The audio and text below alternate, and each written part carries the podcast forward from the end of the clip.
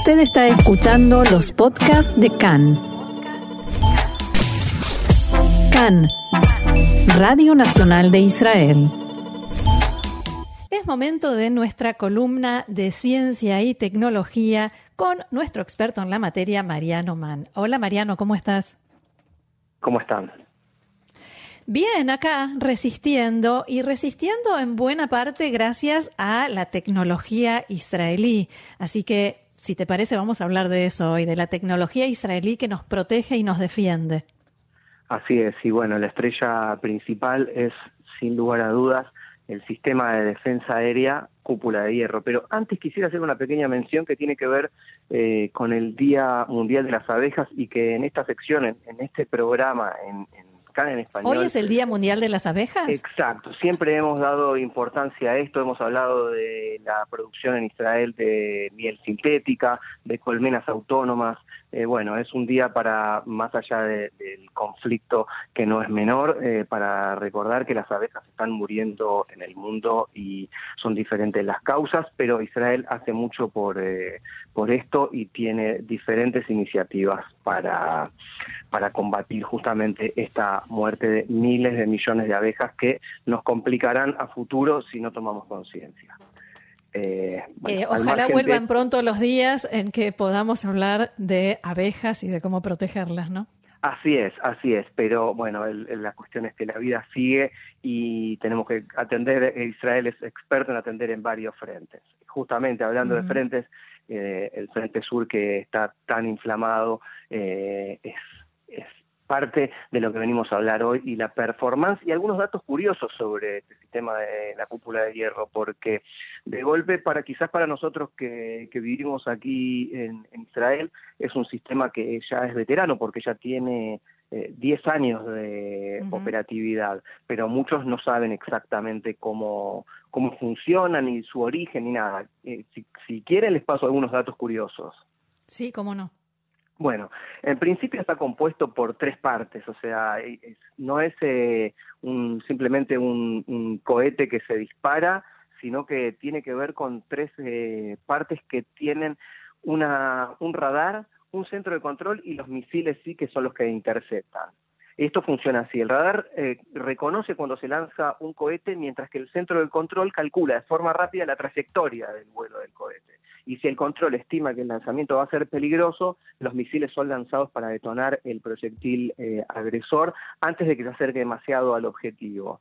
Eh, ¿Por qué algunos no, no los agarra y otros sí? Bueno, es que a veces la cantidad que se dispara desde la franja de Gaza en este caso es eh, avasallante y el sistema no es que no tenga la precisión, sino que supera la cantidad de misiles disparados por la cúpula de hierro. Por eso Hamas y la Jihad Islámica están lanzando ráfagas. Exactamente, por eso han impactado, como por ejemplo el, primer ataque fuerte hacia Ashkelon que generó las primeras eh, dos víctimas fatales.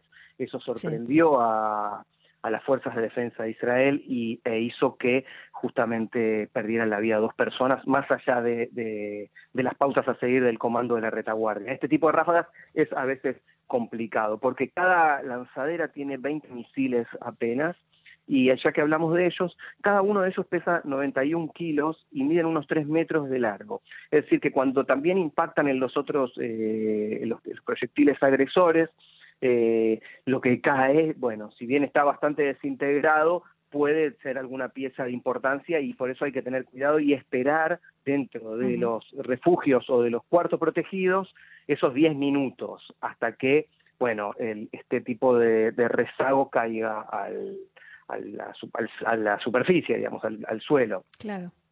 Ahora, no es lo único que protege a los cielos de, Israel, porque eh, hay amenazas de diferentes tipos. Por ejemplo, la cúpula de hierro protege a, de amenazas de corto alcance, como los cohetes disparados de Hamas. Pero no se trata de, de una solución para cuando ese armamento más grande y avanzado. En ese sentido, la cúpula de hierro se complementa con un sistema de defensa llamado David Sling, digamos, que opera contra misiles cruceros, o sea, más grandes y con más poderío. Y también con otro sistema que se llama HEADS, o sea, flecha, que va contra misiles balísticos más sofisticados. Es, decir, que ante un ataque virtual, y es el temor de, todos, que por ejemplo se sume eh, Hezbollah en el ataque, bueno, Israel está protegido y complementa sus sistemas de defensa aéreo con eh, justamente estas dos soluciones que también eh, estamos eh, desarrollando aquí. En la operación Margen Protector de 2014, si el antecedente más cercano de una conflagración tan grande como esta que estamos viviendo, la cúpula de hierro demostró tener un éxito del 90% de los cohetes eh, que se dispararon desde Gaza. Bueno, hoy en día las fuentes militares dicen que está más cerca del 95%. Esto combinado con la, ya la dinámica de seguir las indicaciones que decíamos antes del comando de la retaguardia, de picudadores, eh, salvan vidas. Y es un cambio de reglas total, digamos, para la población porque se puede minimizar mucho más, muchas más, muchas más, se puede salvar muchas más vidas y se puede eh, minimizar el, costo de vidas eh, humanas. sí. Para aquellos que, yo creo que todos, todos en estos días hemos pensado y más de una vez ¿Qué sería de nosotros si no tuviésemos el sistema cúpula de hierro? Absolutamente. Bueno, hemos visto un poco algo de esto en la guerra de la Segunda Guerra del Líbano en 2006, donde la cantidad de víctimas eh, hubo que hacer incursión terrestre. Bueno, no, no, no ha sido nada fácil esa guerra. Es un dolor, una herida que aún no cierra. Eh, y por suerte, bueno, este desarrollo hoy está ante nosotros, pero en principio el establishment eh, militar no, no lo aceptó como tal y enfrentó fuertes críticas. De años atrás, eh, Israel 21C hablaba con el brigadier general Daniel Gold, que fue quien propuso la idea, y bueno, le, costó mucho convencer a los altos mandos de, de Tzal de las ventajas de este concepto, porque bueno, en general los escalafones políticos y militares siempre tienen eh, mucho tiempo para pensar y para desarrollar y para ver, y bueno, mientras tanto, una vez que esto fue demostrado en, en acción, eh, el ejército lo adoptó. Ahora, una, además había que conseguir el presupuesto. Absolutamente, porque estamos hablando ni más ni menos de un sistema carísimo, no caro, carísimo. Cada batería, cada lanzadera cuesta unos 100 millones de dólares y cada misil sale alrededor de 50 mil. Es decir, que estos que detonan contra los proyectiles lanzados de Hamas, que cuestan unos cientos o algún mil, algunos miles de dólares, pero eh, es irrisorio a lo que tiene que gastar eh, Israel, bueno, no es una decisión fácil de tomar desde lo económico. Estamos saliendo, por ejemplo, de la crisis de, de COVID-19 en donde se ha pagado tres veces el precio de una vacuna, más el uso intensivo de, cohetes y de baterías de, la cúpula de hierro, bueno, es, eh, es, un, es un tema complicado a futuro. Veremos cómo el gobierno se las ingenia para que no se genere una inflación, ¿no? Bueno, eso ya sería otro tema. Lo que sí estamos seguros es que el tiempo demostró el, el enorme el enorme impacto que tuvo el sistema en, no solamente en salvar vidas, sino proteger la infraestructura, edificios, otros activos militares, como por ejemplo eh, las plataformas de gas en, el Mediterráneo. Y la zona de Haifa y las bases militares. Exactamente. En ese sentido, también podemos decir que hay una versión terrestre y otra marítima, porque una versión se puede, por ejemplo, cargar en camiones y colocar en ubicaciones cerca de ciudades o, bases o instalaciones importantes, como eh, lo que decías recién de Haifa, mientras que la otra se puede eh, ubicar sobre los barcos de la Armada de Israel para salvaguardar construcciones, como el tema de las plataformas. Eh, un dato curioso es que fue en, un principio para cumplir con los requisitos de programación y presupuesto, algunos de los componentes de los primeros eh, cohetes de la cúpula de hierro eh, fueron tomados de, de, un automóvil de juguete que el desarrollador Daniel Gold había comprado para su hijo en una tienda local de Toys R Us.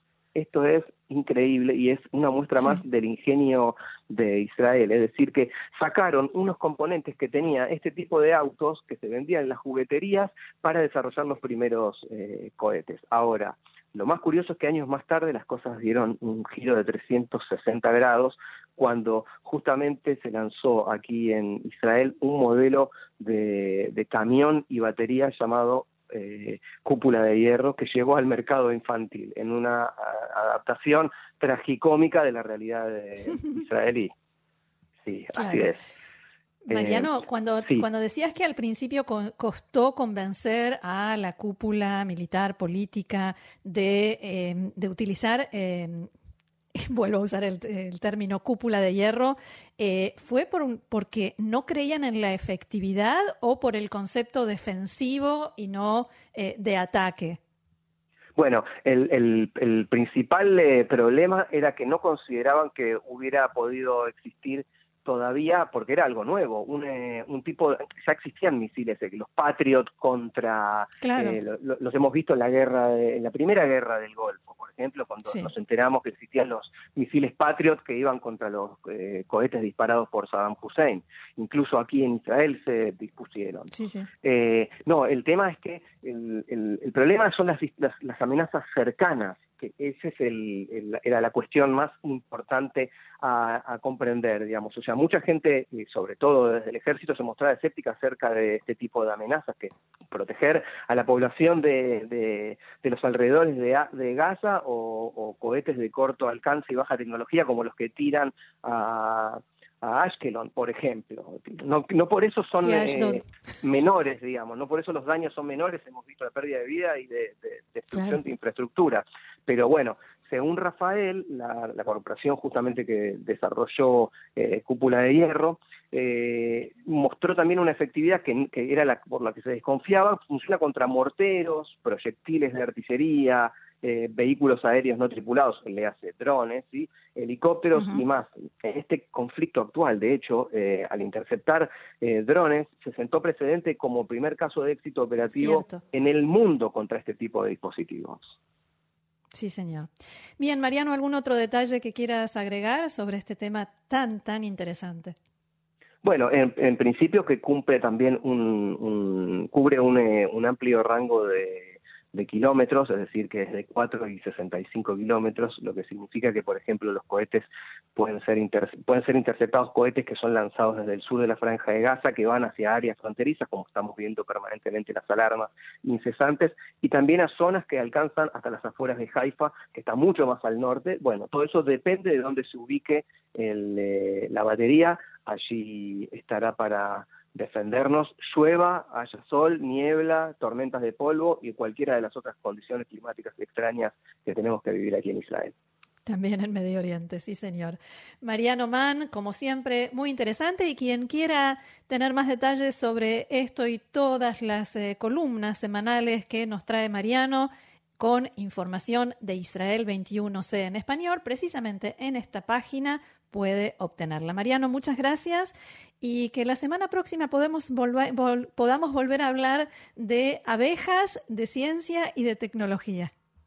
Amén, por supuesto que sí, y más que nunca, shalom. Shalom.